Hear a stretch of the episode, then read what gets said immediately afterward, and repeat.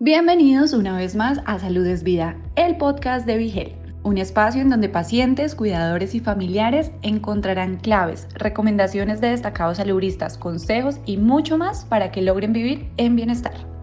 En nuestro podcast Salud es Vida conoce cuál fue el impulso que llevó a la doctora Esther Torres a crear la fundación que lleva su nombre para beneficiar a los pacientes con enfermedades inflamatorias del intestino. Reproduce este contenido y descubre las múltiples formas que ofrecen para impactar la salud de los pacientes, como campañas de educación, talleres y educación continua para profesionales, para que ofrezcan ayuda adecuada a los pacientes, especialmente desde el campo de la nutrición. Además de esto, la Fundación apoya los avances investigativos como el estudio DINE, que busca ofrecer a los pacientes una dieta antiinflamatoria que reduzca los síntomas de sus condiciones. Permiso, necesito ir al baño. Permiso, tengo que ir al baño. Permiso, ¿dónde queda el baño? Muchos pueden esperar, a algunos les urge ir ya. Las enfermedades inflamatorias del intestino como el Crohn y la colitis ulcerosa afectan a hombres y mujeres por igual sin importar la edad. Si experimentas dolor abdominal, diarreas frecuentes, sangrado rectal o cansancio, podrías tener Crohn o colitis ulcerosa. Pregúntale a tu médico acerca de estas enfermedades y visita crohncolitis.pr.com para conocer más. Auspiciado por ADVI. Nos complace comenzar este programa conversando con la doctora Esther Torres. Bienvenida. Gracias, Lili. Eh, ella, pues, obviamente, la fundación que lleva su nombre, la Fundación Esther Torres FEAT, eh, y vamos a estar hablando acerca de, de, todos los logros que ha tenido hasta ahora. Estamos de 12 años ya cumplidos y cómo mejora la calidad de vida de los pacientes afectados por estas enfermedades inflamatorias del intestino. Así que, ¿cómo surge FEAT? Yo sé que son 12 años ya, pero ¿a raíz de qué? Eh, está el impulso de comenzar esta fundación? Es una historia bien, bien bonita. Eh, a raíz de los años que yo llevo profesionalmente trabajando con estos pacientes, viendo cómo el número de pacientes va aumentando, cómo cada vez vemos personas más enfermas, todo lo que necesitan estos pacientes, ¿verdad? Para su cuidado médico, no solamente la parte médica profesional, sino todo lo demás. Eh, pues lleva a mis compañeros de trabajo a entender mi pasión por esta, eh, cuidar a estos pacientes.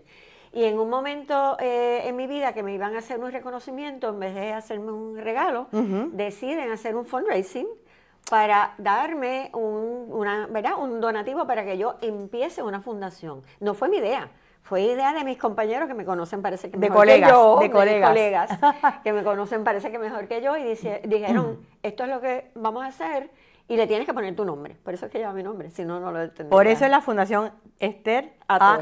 Torres. Exacto. Ok, o sea que fue eh, impulsada por este deseo y ha sido mucha la ayuda que han dado, pero ¿cuáles son para usted los más grandes logros? Pues mira, eh, tenemos más de, más de una manera de impactar a estos pacientes, ¿verdad?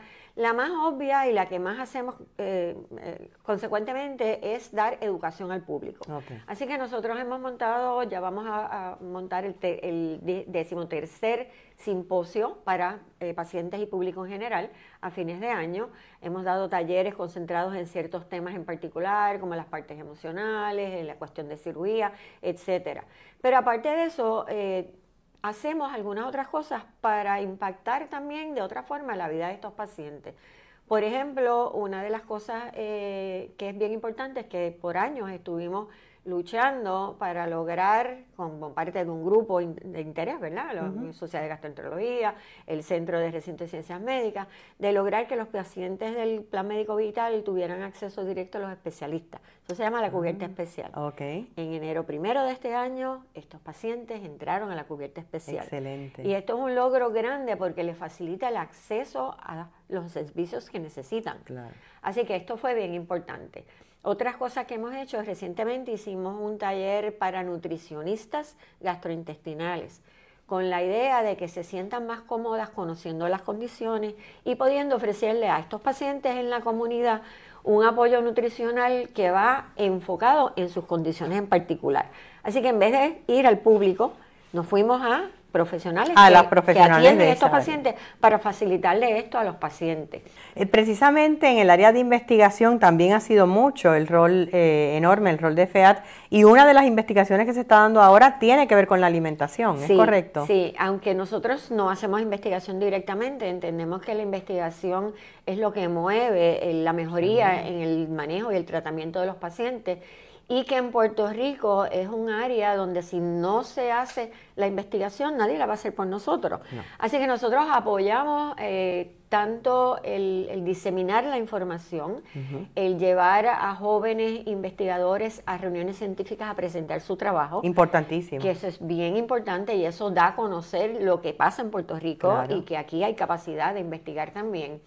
Y entonces ahora recientemente nos unimos a un proyecto muy bonito, eh, que es una colaboración entre Ciencias Médicas y la Universidad de Massachusetts, desarrollando una modificación de una dieta antiinflamatoria que ya la Universidad de Massachusetts ha desarrollado y ha aprobado en otras poblaciones. Pero eh, la, la investigadora principal es una microbióloga eh, latina que se Ajá. graduó de la Universidad de Puerto Rico y ella dijo, ay, vamos a hacer esto con una dieta puertorriqueña. Que- La boricua. La boricua, para- porque no le vamos a dar a los boricuas in- instrucciones de que coman unas cosas que aquí ni tan Que aquí siquiera no las se- consiguen no. y de todos modos no están en su, en, en- en su radar, ¿verdad? Y no les interesa. Eh, ¿Qué viene ahora? ¿Cuál es el próximo paso para FEAT? Bueno, tenemos, eh, volviendo a los proyectos de, de mejorar la calidad de vida de los pacientes, Ajá.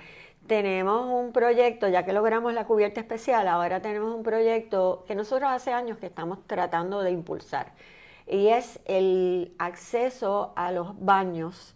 Cuando el paciente está, pues miren, en una tienda que no es el- todos los baños públicos del mall, No. está lejos, en los baños son para empleados, en un establecimiento público. En Estados Unidos ya hay varios estados que tienen lo que se llama Alice Law, basado en la niña que impulsó esto, Ajá. donde esto es una ley estatal.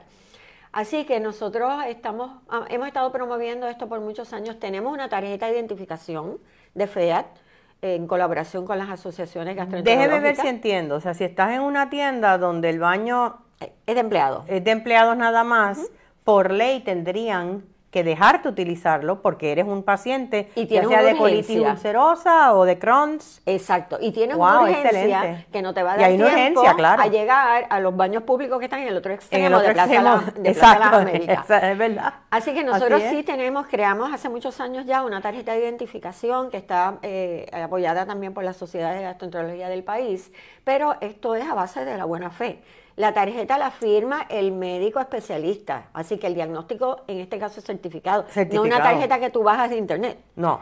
Así que eh, lo que queremos ahora es apoyar y empujar un proyecto de ley que, se, que ya se radicó, que está radicado desde el do- 2021 por el representante Denis Márquez, solo para esto. Es bien sencillo, lograr que esto eh, eh, Que, se esta- pase que como estos ley. pacientes tengan acceso a esos baños cuando tienen una emergencia. Y entonces eh, nos hemos propuesto este año empujar ese proyecto que está en la Comisión de Salud de la, de la Cámara de Representantes, allí pues, ¿verdad? Pasando nada con él. Así que nuestro, nuestra meta este año es poder empujar ese proyecto. Cabildear hacia eso. Cabildear hacia eso, crear conciencia pública de nuevo, a ver si podemos lograr en algún momento, idealmente este año, pero si no, pues, ¿verdad? Un poquito más adelante, que esto también se lea en Puerto Rico. Excelente. Muchísimas gracias, doctora, por Gracias, estar con Lili. nosotros nuevamente. Gracias por su compromiso con los pacientes y que sean muchos más de celebración de FEAT. Así esperamos. Si te gustó el contenido, no olvides seguirnos en tus redes sociales favoritas. Nos encuentras como Vigel PR.